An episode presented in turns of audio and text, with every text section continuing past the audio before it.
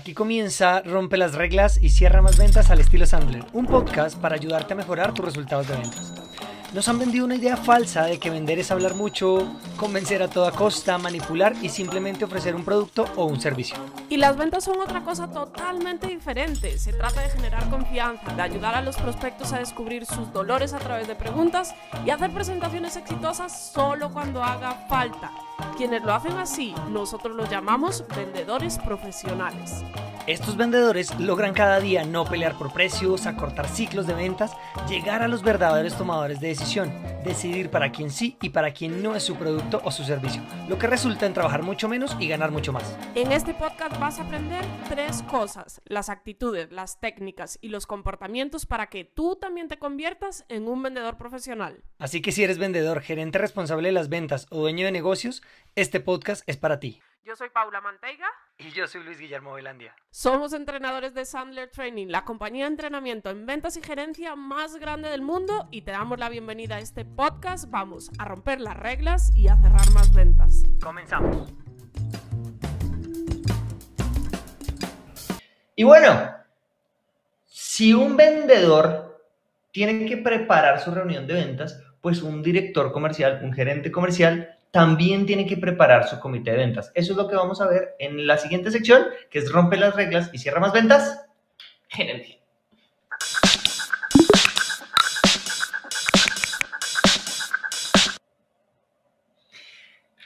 Pau, el comité de ventas. El comité de ventas. Antes de, que nos metamos en este tema del comité de ventas, recuerden que esto ustedes lo pueden ver en vivo. A los que están conectados, evidentemente saben que lo están viendo en vivo eh, a través de nuestro canal de YouTube, Sandler Madrid. O si no, pueden encontrar las grabaciones, no esta misma, sino lo que sale bien vivo va a salir en tres meses, cuatro meses más o menos, pero pueden encontrar los episodios anteriores en nuestro eh, canal de YouTube en, de Sandler Madrid en, en YouTube o nuestro podcast en Spotify. Pau, comité de ventas, ¿por qué crees que el comité de ventas es el coco tanto de los... Porque los vendedores no les gusta el comité de ventas, pero los vendedores creen que el gerente ama el comité de ventas y lo cierto es que también lo odian. Sí, también. ¿Cierto? Pau, ¿por qué el comité de ventas o esta, este, este comité con los vendedores genera eso? ¿Por qué tanta fricción?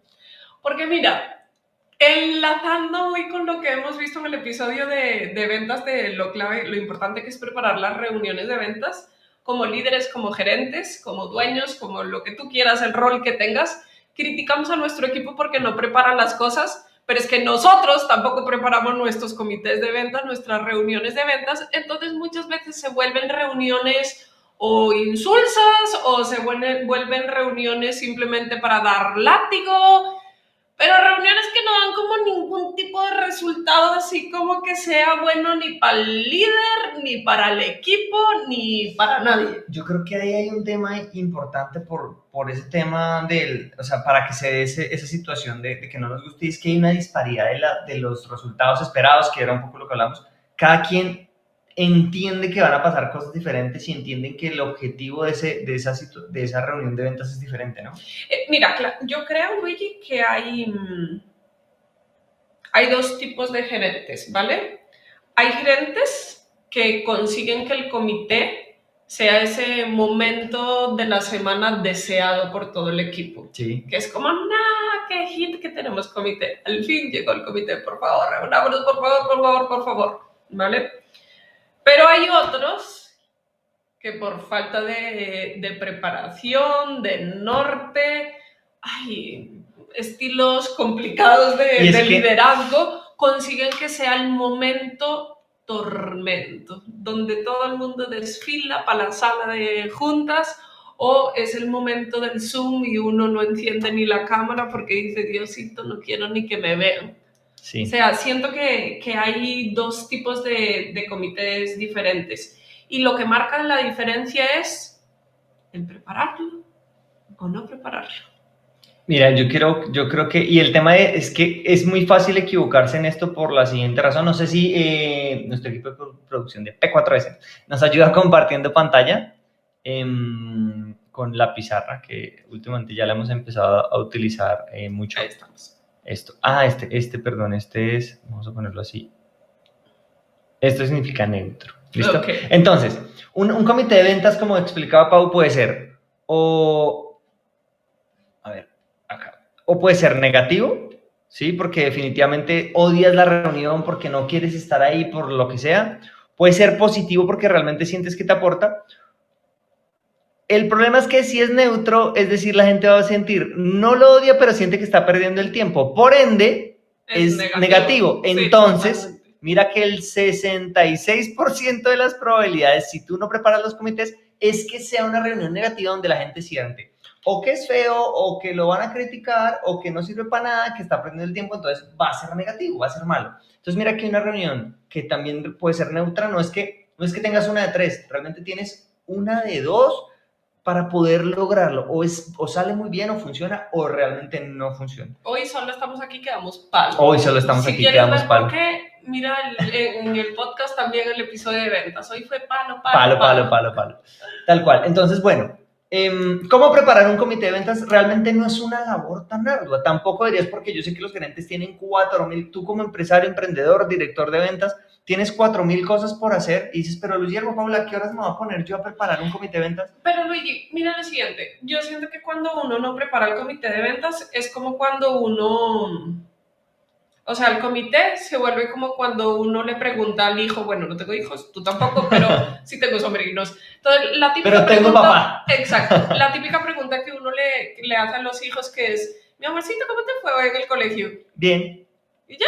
Y ya. Esa es la información que uno obtiene. Pues en el comité de ventas es igual. Y cuando- la gente cuando- dice lo mínimo Cuando llega, mi mamá me preguntaba eso siempre, ¿cómo le fue? Bien, bien. Y cuando llega el día de la entrega de notas, un desastre, ¿no? Un desastre. Tal cual. Y, así, chicos, esto así es- es. Esto es una crítica también para ustedes como papás, más que una crítica, un consejo, es si tú llegas al dos meses después a la entrega de notas de tu hijo y viste que todo es un desastre perdiendo todas las materias, eh, rayó los, los pupitres, le pegó a los compañeros, eh, bueno, usted todo, era una joyita, eh, ¿no? inundó el colegio, solo son ideas que se podrían Que otros han hecho.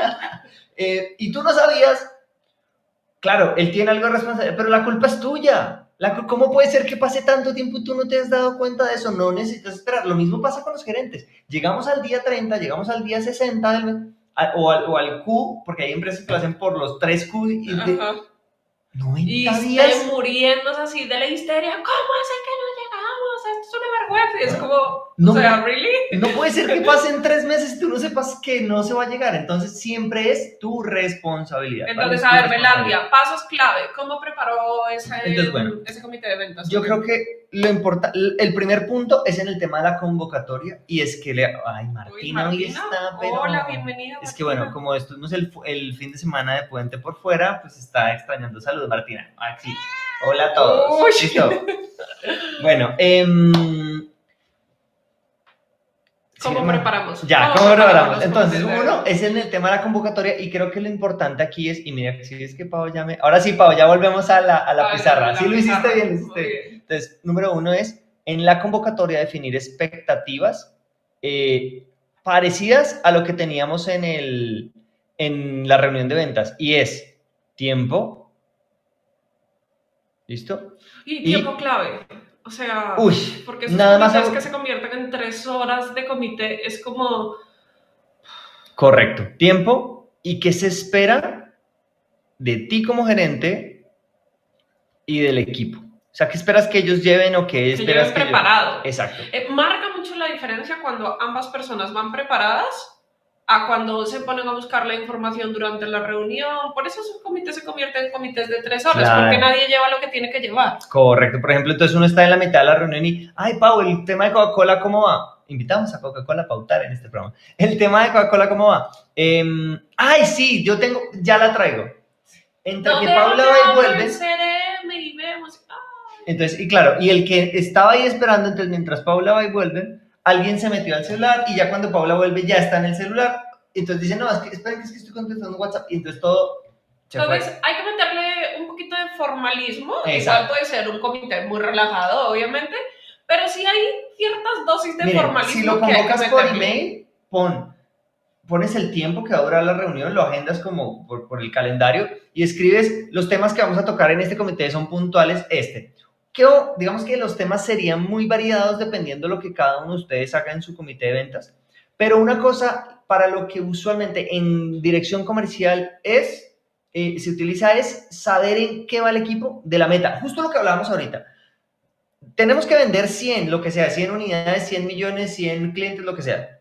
teníamos una, una estudiante que vendía, sí, que vendía, tenía un jardín, ¿no? Entonces vendía cupos para niños y un día llega a clase y nos dice, vendí tres niños y nosotros, ¿cómo? Entonces, si tienes que vender 100 niños, lo que tengas que vender al menos saber, pero ojo, es una reunión grupal, es en equipo. Entonces estamos hablando desde el equipo. Tú no puedes llegar a una reunión de ventas donde está todo el equipo y, Manteiga, usted no ha vendido nada. Fulano, usted sí, gracias. No, dije Manteiga, usted no hace, no sirve para nada y usted sí sirve. Estás generando un conflicto entre ellos dos sin darte cuenta. Entonces, lo segundo es preparar el estado de la meta.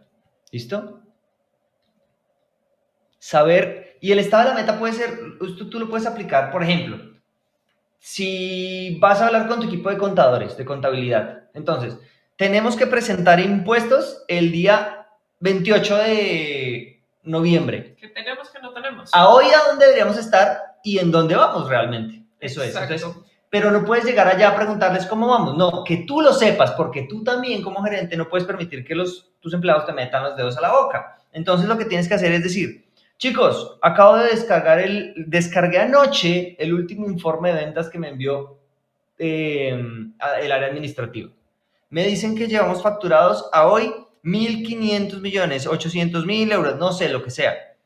Deberíamos estar en tanto, no a nivel individual, sino a nivel grupal. ¿Cómo lo ven? ¿Qué opinan?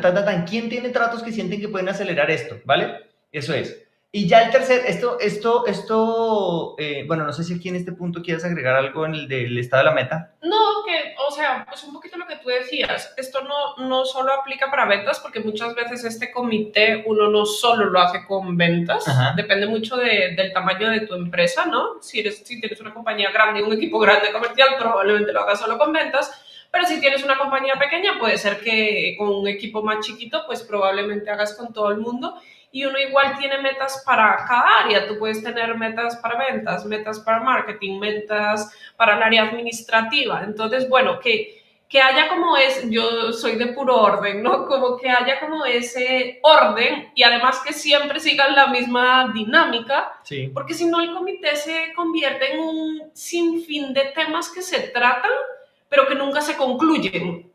Sí, sí, correcto, correcto. Entonces, Mm, el paso número tres o, un elemento número tres es que también definas a nivel individual, individual, qué temas eh, necesita el equipo.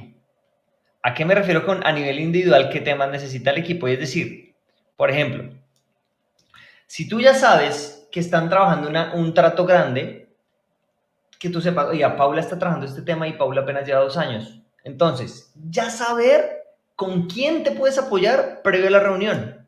En, Pau, oye, estás teniendo problemas con qué? No, pues es que no me dan la reunión por lo no sé qué, ta, ta, ta. ¿A quién le ha pasado esto? Tú previamente tenías que haber hablado con esa otra persona que vas a generar el apoyo y decirle, oye, en la reunión de mañana yo estoy seguro que Paula va a llegar con el tema que está atrasada en un proceso. Es posible que tú me eches una mano para ayudarle allá en ese proceso, podría. Porque es que si lo haces en vivo y en directo, tú llegas, Paula, estás atrasada. Ah, pero ya aquí Luis Guillermo tiene experiencia, ¿cierto? Sí. Oye, ¿le puedes echar una mano? Y pues como está delante de todos, sí. Sí, pero no sabes bajo qué reacción lo va a hacer. Entonces es preparar a nivel individual las necesidades que tienen y cómo pueden apoyar al resto del equipo antes del comité. No lo hagas en frío, en, perdón, en caliente en el comité, sino con la cabeza fría que la gente... Incluso, oye, para poder hacer esto, ayudarle a Paula, ¿qué necesitarías? ¿Necesitas que algo de mí? ¿Necesitas que te echemos una mano con otra cosa? No, yo lo manejo, perfecto. Sí, a ver, si yo, si yo me voy a mover con Paula a esa reunión, voy a necesitar que me ayuden a quitarme esto o esto. ¿Listo? Entonces, bueno, ese, ese, ese es un tema. Algo ahí adicional. Mira que nos... Yo le agrego un cuarto punto. A ver, ¿qué le vas a agregar? Y es tener un doliente, un responsable de, em, digamos que, anotar compromisos. Si salen compromisos, tienen que quedar en algún lugar registrados porque es lo que uno utiliza en la siguiente reunión. Exacto. Bueno, ese, este tema, oye, sabes que tienes toda la razón y lo pusimos, yo creo que este tema está aquí, pero también está...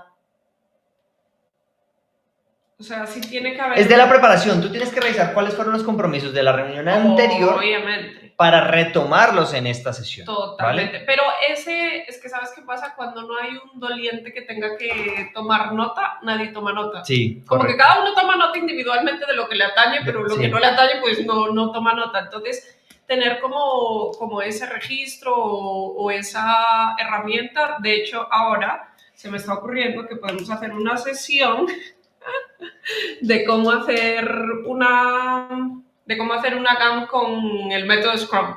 Ok, sí, o sea, cómo hacer un comité de ventas con el método Scrum, que a mí me gusta mucho, pero sí tiene que haber alguien que, que lleve ese Sí, registro. el porque tema de si no es responsable de como- compromisos, ahí lo que pasa es que también puede ser, es para el previo, para el pre, es decir, revisar compromisos del anterior. Durante la reunión, pues evidentemente que aquí no estamos hablando del durante, sino cómo prepararla. También Ajá. el tema de que pueden haber compromisos. Y en el después es enviar esos compromisos para recordarle a los que estuvieron en la reunión. Entonces, esta, esta parte pega en, en- en varios momentos. Bueno, mira, tampoco, si eres director, tampoco tienes que dedicarle a esto 40 minutos, eh, dos horas, tres años, no. Pero prepárate, o sea, Prepárate. un comité no puede ser llegar y decir, bueno, ¿cómo vamos? O Ujú. bueno, ¿cuánto vendimos? O bueno, ¿cuánto falta para la meta? O sea, no. Sí, correcto. Eso no, ir a dar palo, palo, palo y ustedes son lo peor y, o sea, no. Eh, uno como líder tiene que generarle valor al equipo y si tú no le estás generando valor al equipo, pues lo siento, pero no estás siendo un líder realmente. Entonces, bueno, hay que preparar esos comités de ventas y pues son pasos muy sencillos. Esperamos que este episodio te haya gustado mucho y que realmente apliques para que puedas mejorar tus resultados de ventas. Si es así, suscríbete para que siempre estés al tanto de todo lo que publicamos y coméntanos aquí abajo, cuéntanos qué te llevas de este episodio y sobre todo, ¿sabes qué? Compártelo para que cada vez seamos más vendedores profesionales ahí afuera. Te esperamos en el próximo episodio.